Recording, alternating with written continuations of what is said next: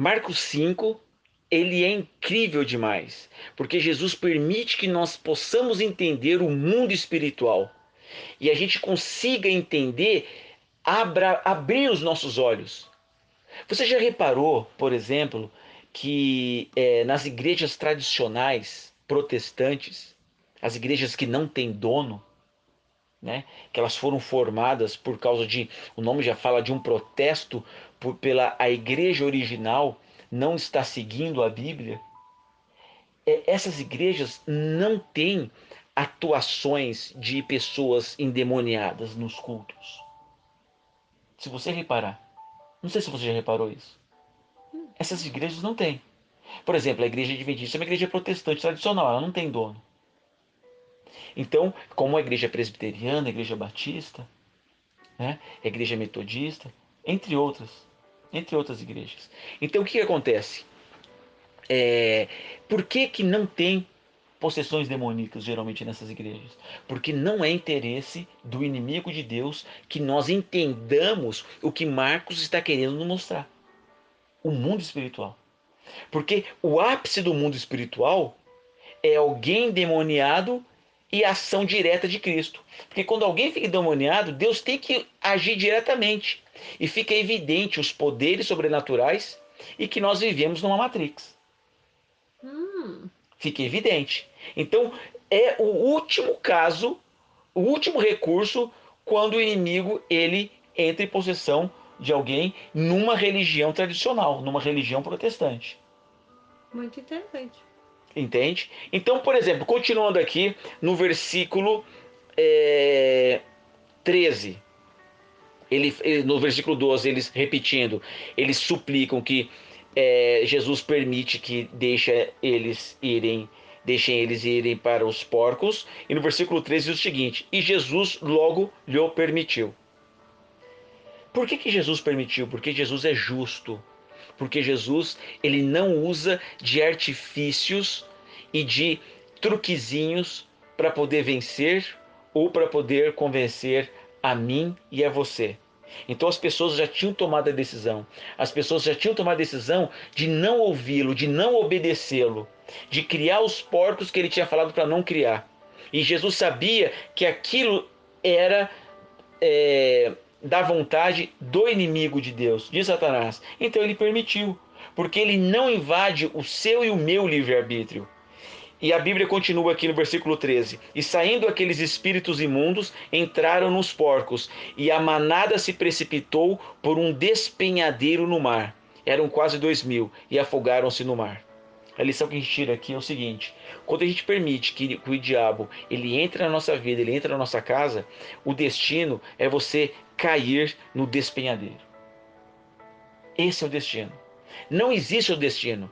O diabo ele mente para você que você vai ser feliz, que você vai conseguir obter o que você deseja, os seus sonhos. Mas na verdade, você está indo rumo ao precipício.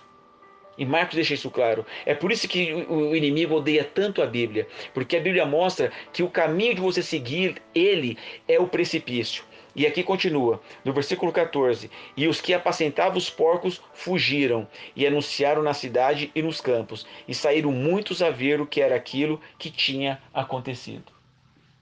Eu, eu já tinha, a gente tinha conversado sobre essa parte do texto que eu achei muito interessante, que como você falou, Deus, Jesus é justo. Uhum. Ele ele permitiu que eles fossem para os porcos. E essa questão a gente vai ver agora nos versos da frente, né? Uhum. A gente vai perceber que isso foi uma situação que trouxe uma, uma revolta nas pessoas. Uhum. Isso quer dizer que o inimigo também ele é extremamente consciente do gatilho da nossa vida. Exatamente. Dos gatilhos negativos da nossa vida. Ele fez com que os porcos se precipitassem, uhum. criando um gatilho para o ódio das pessoas. E aí acho que a gente Exatamente. vai continuar na, na sequência. Então, Acho muito, muito bom ponto levantado. Muito bom ponto levantado, porque é, o inimigo de Deus, ele sempre vai causar ruínas na sua vida para você poder se revoltar com Cristo. Então, quem que jogou os porcos, mesmo sendo proibido, mesmo Deus tendo pedido lá atrás para Israel, em Levíticos, na época de Moisés, não criarem porcos, mas Deus respeita, respeita e respeitava no, as nossas decisões, as nossas escolhas, mesmo assim, mesmo Deus tendo todo o direito de jogar aqueles porcos é, ladeira abaixo, quem foi que jogou aqueles porcos no mar para se afogar e morrer? Foi o inimigo Foi de o Deus. inimigo de Deus. Então, tudo que acontece de ruim na nossa vida não é Deus que faz com a gente. Por exemplo, uma pessoa morre, a gente pega e fala, ah, porque Deus quis assim. Ué, como é que você vai amar um cara que quer que as pessoas que você ama morrem? Morram. né? É verdade. Impossível. Isso é impossível. Não tem Impossível. como você amar um cara desse. Como é que você vai amar um cara que fica te cobrando o tempo inteiro? Que mata as pessoas que você ama? Que tira o seu emprego? Não tem como. Então é uma mentira que o inimigo conta pra gente que as coisas ruins vêm de Deus e as coisas boas vêm dele. E todas as vezes que nós escolhemos o inimigo, nós estamos sendo enganados. Agora, para para pensar, meu amigo, minha amiga. É, antes do dilúvio, os antediluvianos tinham um QI 20 vezes superior ao nosso. Adão e Eva, antes da queda, tinham um QI superior aos antediluvianos. E os anjos tinham um QI superior a Adão e Eva.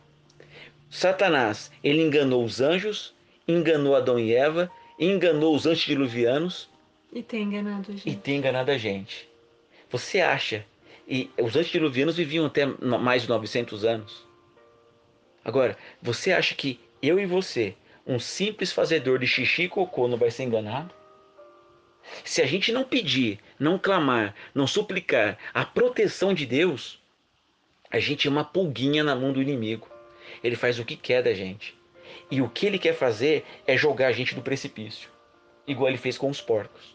E aí, continuando aqui no versículo, no versículo 15: E foram ter com, um, com Jesus e viram o endem- o endemoniado, o que tivera a, a legião aceitado. Esse- E foram ter, ver com Jesus e viram o que era endemoniado, assentado, vestido em perfeito juízo. E se alegraram? Temeram. Não, temeram. Olha só, a gente precisa, a gente precisa ficar alegre com, com a alegria das pessoas. A Bíblia fala para a gente rir com os que com- chor- chorar com os que choram e rir com os que rir. É, é fácil você chorar com os que choram. É fácil você con- a- a consolar alguém que está em situação pior do que você. Agora, é difícil a gente se alegrar com alguém que está numa situação superior à nossa. Você está querendo um emprego, não consegue um emprego, de repente o seu amigo que está empregado recebe uma promoção e compra um carro lindíssimo. Aí que você mostra quem mora no seu coração. Se é Jesus que mora no seu coração, você vai ficar feliz, independente da sua situação. Porque uma coisa não tem nada a ver com a outra. Exatamente. Co- Continuando, no versículo 17. É, no versículo 16. E os que aquilo tinham visto contaram- contaram-lhes o que acontecera ao endemoniado e acerca dos porcos, e começaram a rogar-lhes que saísse dos seus termos. E entrando Jesus no barco, entrando Jesus no barco, rogava-lhe que o fora endemoniado que o deixasse estar com ele. Jesus, porém, não permitiu e disse: Vai para a tua casa e para os teus e anuncia as coisas grandes que o Senhor fez para você e como teve misericórdia de ti. Vocês viram que é, eles viram Jesus ali, eles não convidaram Jesus, Jesus foi até eles, Jesus realizou o maior milagre para eles. Aquele endemoniado estava fazendo mal não só para si mesmo, mas para com as pessoas também. Jesus libertou aquele endemoniado, ele mostrou para as pessoas o que ele poderia fazer para aquelas pessoas. Ele estava ali para poder derramar bênçãos e transformar vidas, não só para aquele momento. Porque hoje todo mundo que estava naquela época já morreu de velho. Mas ele estava para transformar para a eternidade. E o que, que eles fizeram? Pediram para Jesus ir embora. E o que Jesus fez? Foi embora. O que, que nós pedimos essa semana? Nós pedimos para Jesus ficar conosco ou nós pedimos para Jesus ir embora da nossa vida? E aí que entra a nossa primeira pergunta que nós fizemos. Como a gente tem um relacionamento com Deus? Como? A primeira coisa, quando nós acordarmos de manhã, a primeira coisa que nós temos que fazer é: Senhor, tome o nosso coração e efetue em nós tanto o querer como o realizar da sua, da sua vontade em nós. Nós não nem queremos fazer a vontade de Deus. Então, a primeira coisa a gente pede, suplica. Então, como é? Senhor, tome meu coração e faça a tua vontade em mim. E o segundo é você cuidar dos seus cinco sentidos. Como é que você cuida dos seus cinco sentidos? Com a ajuda de Deus, te dando a vontade e te dando a força e o efetuar, você cuida dos cinco sentidos, fazendo os oito remédios da natureza. Quais são os oito remédios da natureza? Confiança em Deus, luz solar, luz solar ar puro, tomar ah. água, alimentação saudável, exercício, equilíbrio, exercício físico descanso. e descanso. Você fazendo esses oito remédios da natureza, você vai conseguir, com Jesus, te efetuando o querer realizar, você vai conseguir efetuar um relacionamento com Ele. E aí, todo dia de manhã, você vai acordar um pouco mais cedo, ler a sua Bíblia e fazer uma oração. A Bíblia fala que nós temos que esmurrar a nossa carne. A Bíblia fala que nós temos que, se o nosso olho, a nossa mão, o nosso pé está fazendo a gente percar, a gente tem que cortar. Mas a Bíblia não está pregando auto, automutilação. Ela está falando o seguinte: que tem coisas que nós gostamos tanto que abandoná-las é como se a gente estivesse cortando a nossa mão. Agora, qual é a sua mão que você tem que cortar? Será uma rede social? Será um, um, um namorado? Será uma namorada? Será um mau hábito? Será um vício? O que, que é? Você sabe qual é a mão que tem que ser cortada. Então hoje, o que, que Jesus está querendo falar para você? Ele está querendo falar para você o seguinte: eu estou chegando, eu te amo muito e eu quero te ajudar não só na ciência dos relacionamentos, eu quero te ajudar a você ter algo melhor do que isso, que é a eternidade. É a ciência da vida. A eterna. ciência né? da vida eterna. Amém é, é um passo de cada vez, é um passo diário e a gente só consegue perceber a grandiosidade da recompensa quando a gente caminha, quando a gente dá o primeiro passo. Exatamente. No, no primeiro momento, talvez na primeira semana, no primeiro mês, você vai ter a sua preguiça, uhum. vai acontecer alguma coisa que vai te.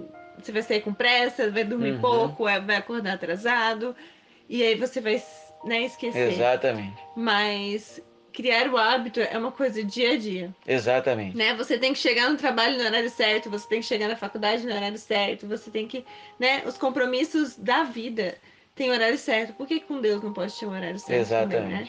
E assim, a gente pode mais para frente contar tantas experiências que a gente já passou é, na nossa vida nessa questão espiritual e quantas recompensas a gente tem ganho, recebido, né, ganhado de Deus. Mas é passo a passo.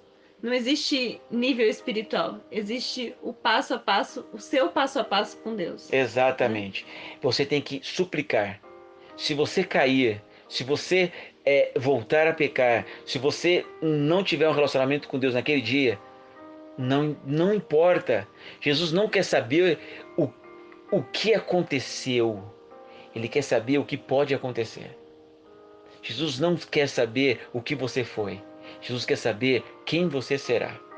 Que Jesus te abençoe, que Jesus possa estar sempre com você e que você possa sempre suplicar que Jesus tome o seu coração e que ele efetue em você tanto querer como realizar da sua da vontade dele em sua vida e em nossas vidas. Amém. Oremos. Querido Deus, nós te louvamos pelo teu amor, nós te louvamos pela tua misericórdia, nós te louvamos pela tua humildade de vir atrás de nós por favor, efetue em nós tanto querer como realizar tua santa vontade. Nos dê um bom restante de noite, ou de dia, ou de tarde. Em nome de Jesus. Amém.